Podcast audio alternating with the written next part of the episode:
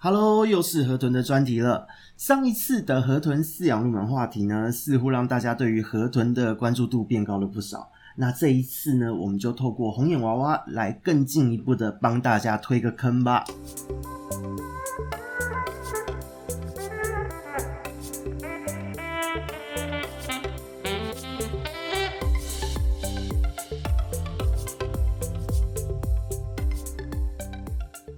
嗨，大家好，这里是鱼梧桐乱乱说的梧桐，我们又再次在河豚的专题上见面了。上一周呢，两集哦，邀请了老鼠鱼的头目级人物来节目，真的还蛮吓人的。因为在自己的粉专呢，其实哦，因为这个贴文调出了非常多华丽的老鼠鱼缸，而且呢，各位的回响都非常的热烈。那虽然是很开心哦，就是在水族的产业推广这个层面呢，小弟开始了一点小小小的影响力，但其实也有点闷。因为呢，小弟自己是河豚的玩家，感觉好像河豚的玩家气势快输了哦，所以真的呼吁大家哦，河豚的玩家也要站出来哦，让大家看到河豚的一个有趣的地方。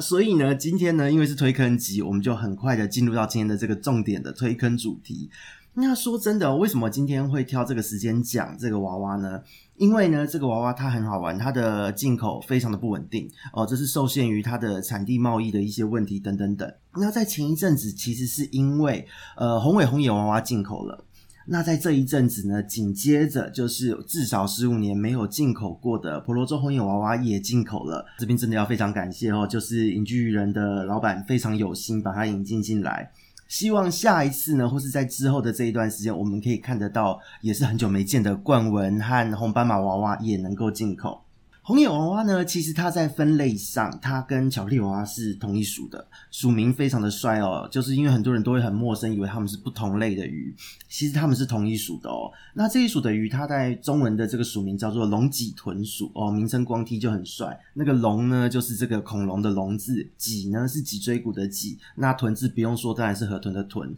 它会有这样子的一个帅气的名称称呼，其实也是因为它们的行为哦。它们跟其他的河豚不太一样，大部分的河豚呢，在求偶示威打架的时候，会把肚子整个鼓起来做示威。可是这一属的河豚呢，它的雄性个体在求偶打架示威的时候，它会把背部和腹部的这个中脊整个拉开来。在过去，有一些人形容说，这个好像刀片一样的形状，我觉得其实也还蛮帅气的。那你就会看到它的肚子，还有正上方的背部都会有两道像刀的这个刀刃一样的这个形状凸起来。那它这个动作会让自己呢看起来体高变得更高哦。那说真的，实际上看到的时候，你会觉得挺酷的。我自己亲眼看过几次他们在示威的时候，哦，真的觉得其实很有气势。可是拿起手机想要拍照，他们就躲起来了。对，他们对于我可能习惯，但对于我的手机镜头没有那么习惯哦。那这个可能是我自己身为饲主要检讨的一个部分哦。那我们话说回来，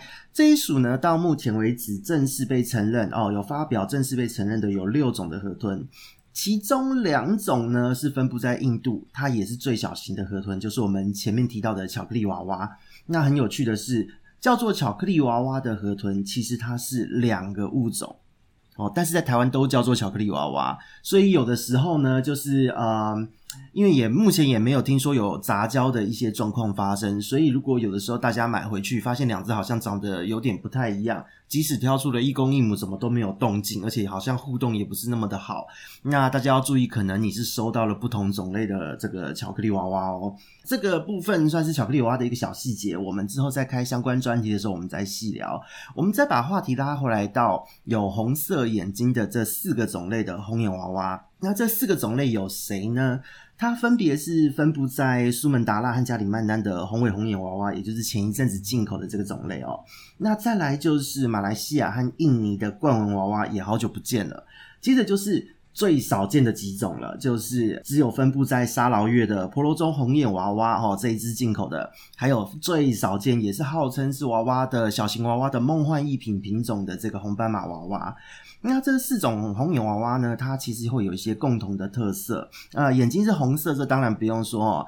那这边就要强调的是，第一个，它们性别是分辨相当容易的，它们的雌雄个体啊，它们的差异非常的大，颜色、体色、尺寸完全都不一样，所以性别非常好辨认。那再来就是，虽然我们会说混养是无绝对的。哦，但是红眼呢，大多数它只有对长得像河豚体型的鱼会比较有攻击性，所以相对来讲，它在河豚的种类之中呢，它是混养容易的。特别是现在在进来的婆罗洲红眼娃娃，又是这四种红眼里面个性最温驯的。那再来就是我们讲到野外哦，它原产地的一些状况，它在野外呢，其实是什么样的虾蟹啊、小虫，什么都会乱吃。它的食物来源种类非常的丰富，还有螺啊什么也都会啃。它也是河豚呢，所有可以在我们在鱼缸中常饲养的河豚中最不容易发生就是牙齿过长导致无法进食这一些问题的种类。而且呢，在人工的这个饲养环境下，只要它的个体稳定下来，大部分对于人工的饲料接受度都是不错的。所以呢，在日常的饲养中，我们平常用冷冻红虫做驯养，只要能够维持一个好的环境，是有很高的机会让它可以跟其他的鱼一起吃饲料的哦。那再来就是要强调的是，它的个头都不大。这四种河豚呢，个头都不大。雌性和雄性相比，雄性个体会更大一些。但是最大的了不起就是八公分哦，含尾巴的全长就是八公分。那说真的哦，因为它们活动力又不是异常旺盛的种类，它大约在一尺缸的尺寸就可以轻松的养它一辈子。那再来就是强调它很温和，不神经质，只要你有提供充足的一些让它可以去探索躲藏的地方，它的互动性会非常好，会很稳定。那再来就是它很长寿，小小只，但是它可以活到十年以上哦。这是目前养。就手边自己认识的鱼友养最久有到十年左右的资料，那在网络上面查到看到很多是差不多八岁左右哦，所以这个它的寿命是非常长的。那再来就是这一条鱼，它对水质的要求不高，四种红眼娃的要求都没有很高。那它虽然在野外呢，它的活动范围很广。哦，因为毕竟是河豚，会到处去探索，它是可以到河口去觅食的，水中有一些盐度都没有问题。但整体而言呢，就是四种红眼，它仍然都是淡水河豚。哦，那你在长期饲养的状况下，其实你只要用中性偏酸的软水，就可以很好的饲养。那说真的，它的水质要求就跟像短鲷、七彩、圆豆是差不多的水质要求，非常的容易照顾。那再来就是。因为它的活动领域很广，它平常栖息着的水深呢，大约也只有一米到两米之间哦，也是会往水面表层去走的。所以呢，它在这个娃娃中呢，相对也是蛮耐高温的种类。基本上你二十二到二十四度作为一个平时的照顾，偏高一点了不起，你设在二十四到二十六度也都可以长期的饲养。这边就要讲一下注意的事项了，就是这一些鱼呢，它们饲养在鱼缸中，个性虽然蛮温和的，可是呢，红眼娃娃。哦，真的就很像短钓一样，它们都是蛮有领域性的鱼，特别是雄性的个体。那这些鱼它平常的栖息地还有它们喜欢的环境呢，这个是我们可以在鱼缸中去把它呈现出来的。它在鱼缸中，它会偏好有枝状哦，树枝状的这种沉木，搭配一些阴性草，而且要成簇的这种草丛的这样的造景。那它们很特别的是。它跟七彩和短鯛这一些喜欢应景的鱼不同哦，他们会比方说找石头啊、找木头来作为他们领地的划分依据。红眼娃娃呢，哦，娃娃类的，他们会比较偏好草丛这一样的软景哦，他们可能会找一一坨草在那边，他们就在这附近移动。那谁靠近这个草，他就会把它赶走。所以这个是蛮有趣的一个，他们是以软景为主来作为他们的这个领地划分依据哦。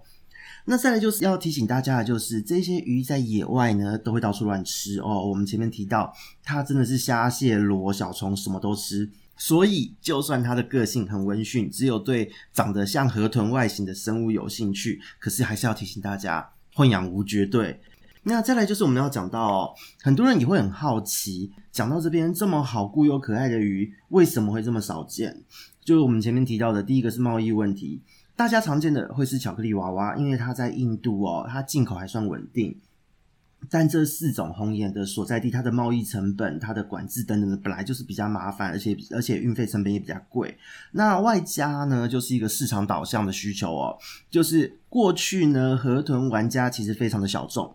哦，过去河豚大家都觉得很难养。因为养一养就死了，而且呢，很多人在当时也没有办法提供一个稳定的环境去长期的饲养这些河豚，所以河豚一直以来都给大家难养的印象哦，可能不吃饵料啊，混养又会咬鱼啊，对水质要求又高，养着养着莫名就爆了。可是红眼娃娃比较没有这样的问题，就是过去的一个大家饲养操作上的一个印象。所以说真的，这个河豚没有被普及起来，其实是蛮可惜的。呃，也就希望听完这一集呢，大家就可以。把握这一阵子有人愿意引进的这个机会，把这些鱼收起来养哦。那再来呢，我们就是要进入到大家很重视的一个部分，也是大家会追踪我们节目的一个重点哦，就是要讲到配对和繁殖的一个部分。那河豚这个部分呢，其实在海外的玩家有大量的繁殖成功的案例，可是台湾几乎都很少听到。那所以我相信这也是大家非常期待的一个 part。那对于这样子雌雄异型性的一个鱼种，加上它又这么可爱，我相信各位在挑选的时候，一定都会希望是自己能够成对饲养，就完全没有办法。法抑制内心想繁殖它的这个冲动和渴望。那再加上呢，其实国外的这个玩家针对这一属的六种类，就是前面提到的，他们全部都有成功繁殖的消息传出。而且就我所知，目前日本还有荷兰的玩家都已经做到 F 三了，都已经做到第三代，他们也在巴望着赶快进口 哦，他们要赶快错线了。所以其实这个鱼是很容易在鱼缸中重现它的繁殖的。那在过去呢，就是小弟自己其实也有成功蛮多次的，也都有带起来。所以呢，我们今天就在这边先针对红眼呢这四种来各位做个介绍。那毕竟他们的繁殖需求还有繁殖的设置是大同小异的。首先，我们先讲到前置的准备哦。鱼缸的环境部分，至少至少你要有一尺缸哦。他们对于缸体的大小要求没有那么大。哦，只要你有一尺缸，然后呢就足够了。那这边要提醒，不要有底沙哦。后面会讲到为什么，千万不要有底沙。那接着就是你可以放置有栽植哦，不论你是用水草胶粘上，或是用棉线绑都无所谓哦。你就把阴性草都固定在上面的一个沉木。那同时呢，就是除了这个沉木之外，你可以丢个几只，就是让他们一条鱼刚好躲进去的这个长度的呃 PVC 管，让他们可以躲哦。那再就是过滤的部分，就使用吸闭式的双管水妖精就可以了。那你的水温设置呢？说真的，你要长期饲养，包含繁殖。二十四度就够了哦，千万不要太高温。那水质的部分呢？诶，这个我之前跟人家说，被人家说我在骗人，怎么可能那么简单？嗯，因为他们对于水质的要求并不高，说真的，用自来水就好了。好，那再来就是进入到挑鱼的部分了。现在呢，就是这一些河豚不像以前年轻的时候碰到在水族馆，你可能看到都整批都是母的，可能只有一两只公鱼的个体。现在进来的呢，因为他们的雌雄二型性哦，公母外表差异非常大，所以很好就可以分到他们的性别，而且比例上来讲是差不多的。那在这样的状况之下，要怎么样去挑呢？如果你是以繁殖为诉求的话，请尽量。要以公鱼数量多于母鱼数量的比例做挑选。那我自己的繁殖经验，还有我自己抓鱼的经验呢，推荐给各位哦。就是你公母鱼的比例一定要三比二或是五比三的方式，你一定要公鱼比母鱼多就对了。哦，用这样的方式去进行选购。因为在河豚的世界里面呢、就是啊、说真的，不是你丢一公一母就好。这个有听我们之前河豚入门专题的这一个朋友们，一定会有有这个印象哦。那红眼四种的繁殖很特别，它的繁殖关键向来都是母鱼说的算哦，母鱼它是绝对的主导者。那他如果看不对眼呢，可能他会被公鱼打飞哦。不管怎么打，公鱼怎么追他怎么打，他就是不出来，或是他根本没有办法去做繁殖的动作，可能就外伤、紧迫、死亡等等的。那在这样的状况之下，就是你整个配对都会是失败的。那至于有人说，诶，有没有绝对让他们提高成功几率的办法？第一个，不要高温，减少攻击性，减少攻击行为。再来就是啊、说真的，只有他们自己知道啦，就是谁长得帅，哪一条鱼长得比较帅，长得比较漂亮，比较性感。这个除非我们自己是河豚，否则我想我们应该没有办法去判断。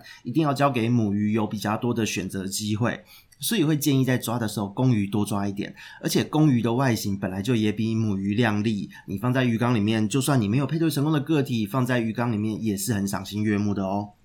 那再来就是进入到营养的部分了。营养的部分呢，我们前面有提到，它在野外是什么都吃，乱吃一通，所以你在饲养的时候一定要多元饵料，即使它会吃饲料，你也要给它其他的饵料补充。哦，那在饵料补充之外呢，如果你有繁殖的需求，请务必要额外补充维生素。我以前在养的时候，因为那时候是高值时代的时候，已经好几年前的事情了。那个时候其实就是去试着添加维生素试试看。哦，原本都生不出来，诶，加了维生素之后，反而母鱼肚子就大了，就生出来，还能孵化，也是这样误打误撞试出来的。所以呢，就是在这几年看到国外的玩家有非常多的资讯放出，那稍微去去看一下之后，都发现说能够繁繁殖成功，把小鱼带大的，大部分都是有做额外的这个营养补充。那少部分他们没有特别提到，我也没有办法查证哦。所以在这样的状况之下呢，有几个点要提醒大家：你的维生素的补充，不论你今天是喂生饵还是喂饲料，都一定要补充。因为呢，红眼其实它的营养需求其实是蛮特殊的。如果你是在呃营养补充不足的这一个个体，它所产下的蛋。它受精的成功率会很低，而且你会发现它产出来的蛋很多都不是蛋的形状，好，是白白一块一块，像是一坨，好像根本没有成型的蛋就被排出来这样的感觉。可是如果你有成功的就是补充它充足的维生素，它会排出来的就是一个漂亮的蛋。哦，很明显看到清澈透明，然后呢，这个是有高度的受精成功几率的哦，所以这个部分营养的补充对于红眼娃娃来讲会非常的重要哦。那这边呢也要提到就是几个注意事项，很多人会说，哎，养河豚就是要高温啊，要驱虫啊什么的，要用药啊等等等。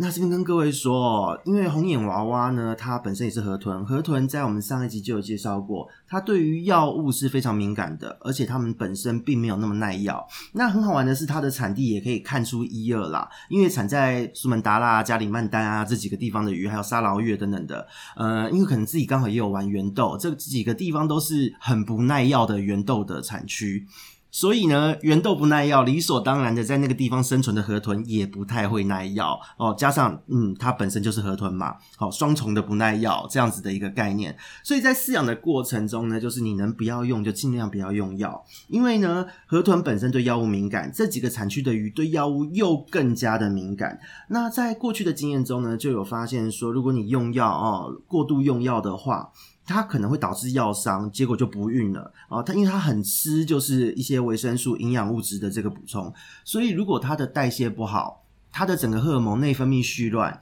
那就会发现说，这条鱼就算它胖胖的，它也都不会怀孕，它都没有它的卵巢一点都不会变大，甚至某一天就像诶，可能上一次我们看到那个影剧人释出的影片，就猛爆性肝炎走了，这都是有可能发生的。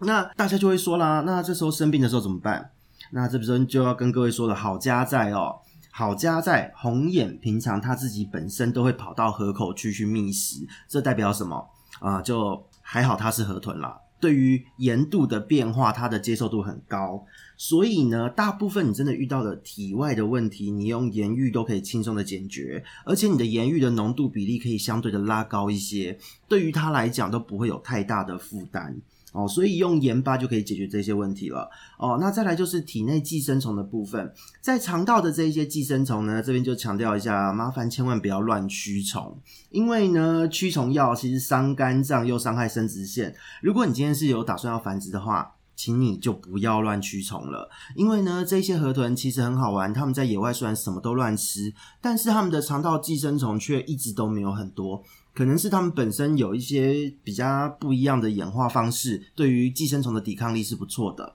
哦，所以这个部分就是请大家千万不要没事乱驱虫。那再来第二个注意事项是什么？提醒各位千万不要特别去做水。有很多人听到说，诶，跟短鯛七彩圆豆很像的水质，那我就给它降到 pH 四。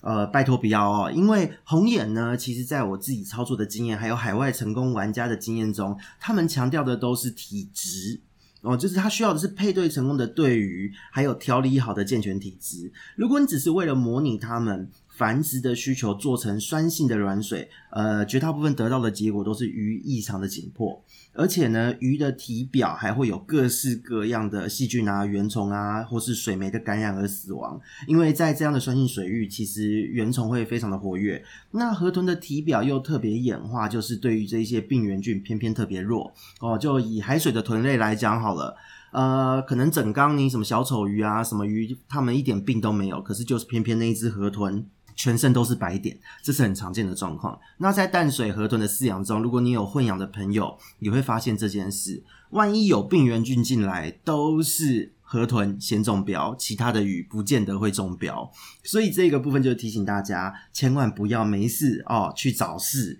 呃，而且呢，就是这些鱼种呢，它们就本身不太耐药物，你真的生病只能靠盐浴。那这个过程中这样子反复操作，鱼觉得会紧迫到它连生都不想生。那所以呢，基基本上大家的操作都是一样的，你用自来水养反而没事，而且呢可以养到很好的结果。如果说呢你真的要弄酸性的黑水，因为凡事无绝对，也是可以生得出来，毕竟原产地的环境也是接近这样子的一个条件。可是如果你对于酸性的黑水没有足够的操作经验和维护经验，奉劝各位千万不要没事找事哦。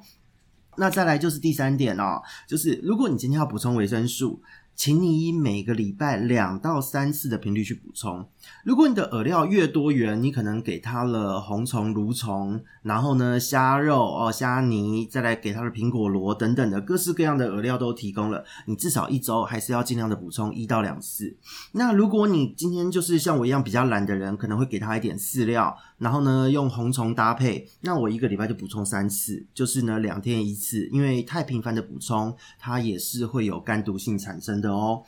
那在水温的部分，就像前面提到的，你请你以二十四度为一个基准哦，二十二到二十四，或是二十四到二十六度，是你去做一个温度控制的的这个区间。那如果说你要把它弄在二十六到二十八度，因为呃有一些人会说要长期高温饲养，那这边就要提醒您了，如果长期的高温呢，你今天入手的鱼它是比较小的个体，因为它一切的机能都还在发育。过高的温度会抑制它的生殖腺发育，它根本不会成熟。而且呢，在这个过程，因为高温会显著的增加河豚公鱼的这个攻击性，所以你配对的失败几率会大幅提升。就也请各位这个部分，请放下贵手，不要把你的这个温度转得那么过去哦，就大约是在二十四度上下就好了。好，那当做到这些注意事项，鱼调理好了，你要进入到繁殖的阶段了。那在讲我们的这个操作之前，我们先讲它的这个细节在哪边哦。首先，你在配对的过程中，配对完成的对鱼以外，其他的个体要捞掉。好，也就是说，你可能放了三公两母的这样的组合。但是只要有一对配成了，剩下的母鱼，剩下的没有配对成的公鱼就捞到另外一缸去，只要留这一对在里面就好了。因为他们在繁殖的时候会有很强的攻击性，绝对会打得乱七八糟，而且会有干扰哦，这真的不太好。那这边也会有大家问啦，就是怎么样判断它有没有配对成功？哦，首先你要看的是他们的行为。公鱼跟母鱼，它会同时出现，哦，一起来找东西吃啊，等等的。那但是在抢东西吃的过程呢，就是，诶，你会发现公鱼好像会有示威的行为，会护食，会保护自己的食物，就像养狗一样哦。那但是出现这样的行为，它也不太会在你面前就是轻易的打起来，而且呢，就算打起来了，母鱼如果被打，也不太会怕公鱼。哦，反而有的时候会一起刷缸游泳哦，大家一起在探索这个环境。基本上你可以把它们视作是配对成功的。这边呢，有一些人会说，哦，我的鱼都一起刷缸，都一起跟我要东西吃，所以就是成功了吗？那我这边跟各位说哈，它只是一起刷缸，可能只是单纯的肚子饿，因为不要忘记河豚是一个非常聪明的鱼种，你要观察它们有没有偶尔出现的示威的行为。公鱼有没有对母鱼去示威？这个动作是蛮重要的。如果呢，完全都没有这个动作，那就代表他们搞不好根本不来电哦。没有这个动作，他们不会配对成功哦哦。所以这种都不打的，你反而要特别注意哈、哦。那再来就是繁殖的行为会发生的时候会是怎么样呢？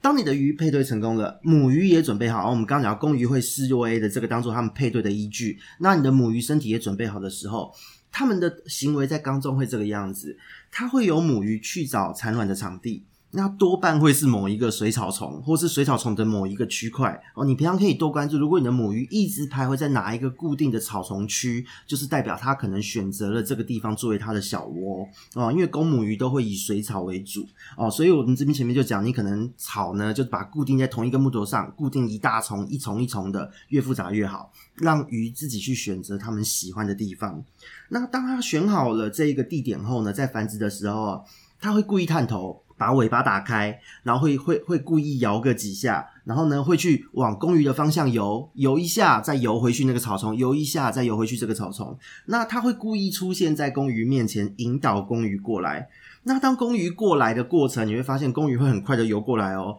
一游过来，它的尾巴也是打开，会然后接着会把背部还有它肚子，就是这个像刀片一样的这个中脊呢拉开来，它会有一些小小的示威行为，但是你会发现。这个时候母鱼它也会把尾巴打开，不会跑。好，平常这个时候母鱼就会稍微躲一下了。哦。那母鱼这时候不会跑，接着会很快的，就是公鱼跟母鱼会靠在一起，很快的放精放卵，大家抖个几下就结束了，时间非常的短哦。抖个几下之后，它那个卵就会掉下去。它的卵是成性的卵哦，那它掉下去之后，它并不会粘着在别的东西上面。它掉下去之后呢，说真的，就是整个就售后不理。你这时候饲主如果有看到的话，哈，它会撒下大量。就是卵径大小大约是零点八到一 m i l i m e t e r 的这个诚信卵，你一定要赶快就把卵抽出来做人工孵化，因为他们事后不理，没有再给你顾蛋的，反而还会公母一起游一游，游个几圈后就把那个蛋吃掉，这个还真的蛮常见的。如果他们不吃的话，放在那边也很容易因为环境中的原虫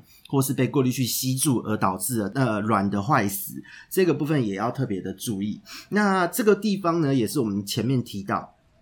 你千万不要有底沙的原因，因为你根本看不到它的蛋。它的蛋呢，它生下来之后是蛮透明的一颗蛋哦。所以如果你有放底沙，不论什么颜色的底沙，你可能都很难去判断蛋到底在哪里，到底有没有受精成功。反而裸缸是最好操作的。哦，因为他们其实因为互动性高、智商高，草丛够多，它们就可以稳定。它们并不需要有显著的底沙。哦，这个是在它们的这个繁殖行为的部分。那他们把卵抽出来之后呢，你做人工孵化的这个部分呢，它大约两到三天可以孵化。以二十四到二十六度来说，大约两到三天孵化。孵化后呢，大概是第四到第六天，它可以收完卵黄囊开始开口。那只要开口后呢，它是可以直接喂食丰年虾的无节幼虫的哦。哦。所有的河豚繁殖，它们都可以直接吃丰年虾无节。可是呢，这边就要提醒各位了，你一定要多准备，像是比方说汽水围虫啊、水藻等等的混合喂食。甚至呢，你可以比照海水鱼，就是把你的无节幼虫喂给鱼只之前，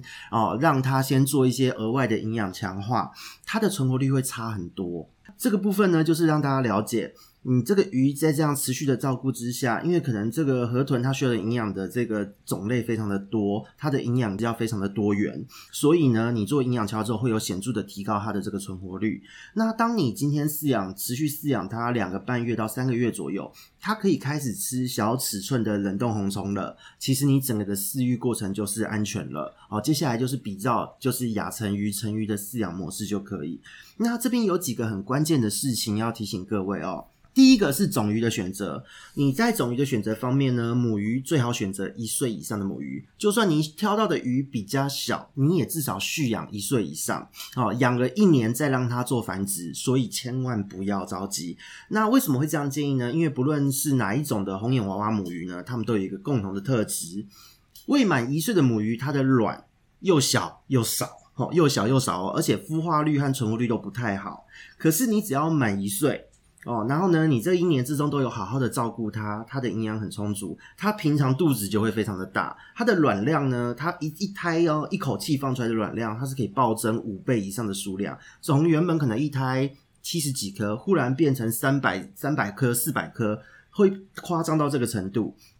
而且在这样的状况之下，它产出来的卵呢也会更大颗哦，平均都有一 m m 左右的大小，这个会有很显著的差异。那这个部分说真的，这很好玩啊！这也是过去很多人想要繁殖都失败。第一个配对不会观察，再来是长期高温又用药，喂食的营养又不够，所以那个鱼配对都失败。那有一些人呢，就是在过去可能资料的查到比较不方便，他们以为河豚都是要养在有珊瑚沙或是偏碱性的水中，那偏偏这一些河豚又不是生活在这样的水域，它只有觅食的时候会往河口跑。那用这样的状况之下去饲养它，很多时候呢，一个水质震荡，再加上就是滥用药物的结果，他们通常都养不超过半年就死亡。说真的，这是蛮可惜的，这也是过去大家会觉得河豚难养的原因哦。所以这个部分就是也是我们再三提醒大家。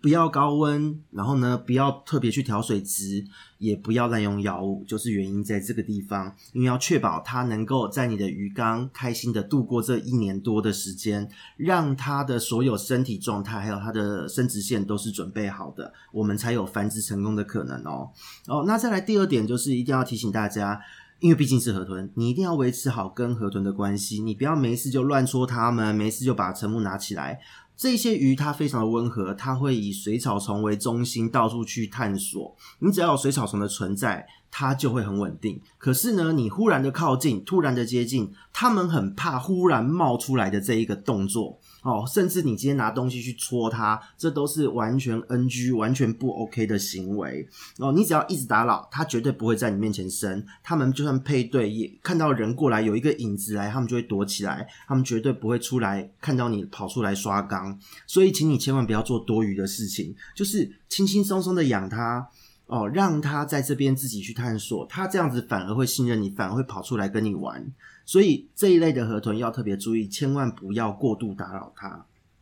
那这个地方呢，也有些人会问，我们一直强调说要做出这个草丛的感觉。那这边也推荐各位哦，就是你固定在沉木上面的草种，你可以选择的草种有哪一些？哦，首先它的大原则是你一定要选择枝叶繁茂的草种哦，而且要能够创造出一些层次，让它在里面。躲这一片叶子下面，或躲那一片叶子下面，所以呢，你可以选择有铁皇冠啊、黑木蕨啊，或是怪诞莫斯、小绒等等的搭配组合。请你不要搭一般的莫斯哦，因为一般的莫斯你卵根本没有办法收，所以请你千万不要用一般的莫斯去养红眼娃娃，因为它们的卵你真的会收不到。那再来就是进入到育苗的阶段了，当卵黄囊收完之后，开始在做正常的饲育的时候，请你提醒一下，你一定要记得分鱼。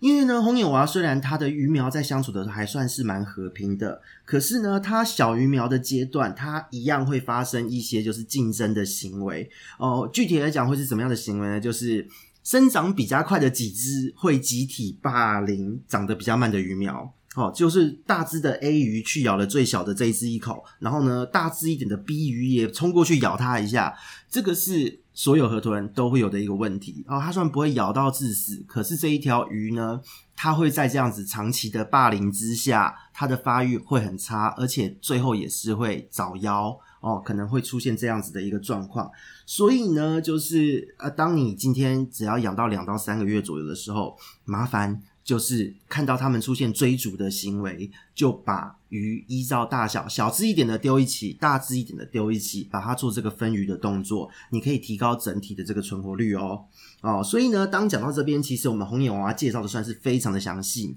这一种照顾方式，这样的繁殖方式呢，套用在这四种的红眼娃娃都是通的。那这边就要跟各位说了，其实这四个种类的繁殖，当我们今天这一集结束之后，其实我们会非常的期待，有很多的玩家也可以在网络上分享大家自己繁殖成功的这一个结果哦。那因为呢，这四种娃娃它们的进口量真的很不稳定，进口的时间也很不稳定，所以呢，不论如何，未来就算它的进口量减少了。当这一批我们抓到机会，抓到了种鱼，我们大家一起做这个繁殖育种的动作，让未来呢，就是会有更多的鱼可以在我们的这个市场上交流，也能让更多的玩家接触到这样有趣的鱼种。所以呢，我们这边是鱼活同人说，我们在这边呢为红眼娃娃的特辑告一个段落，谢谢大家，我们下次见，拜拜。